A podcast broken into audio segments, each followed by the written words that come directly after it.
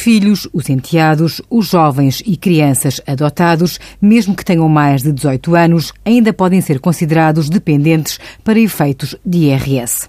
Se o seu filho não tiver completado 26 anos até ao final do ano 2015, ainda pode ser mencionado na declaração modelo 3 como dependente, mas na condição de não ter obtido rendimentos superiores a 7.070 euros no ano 2015.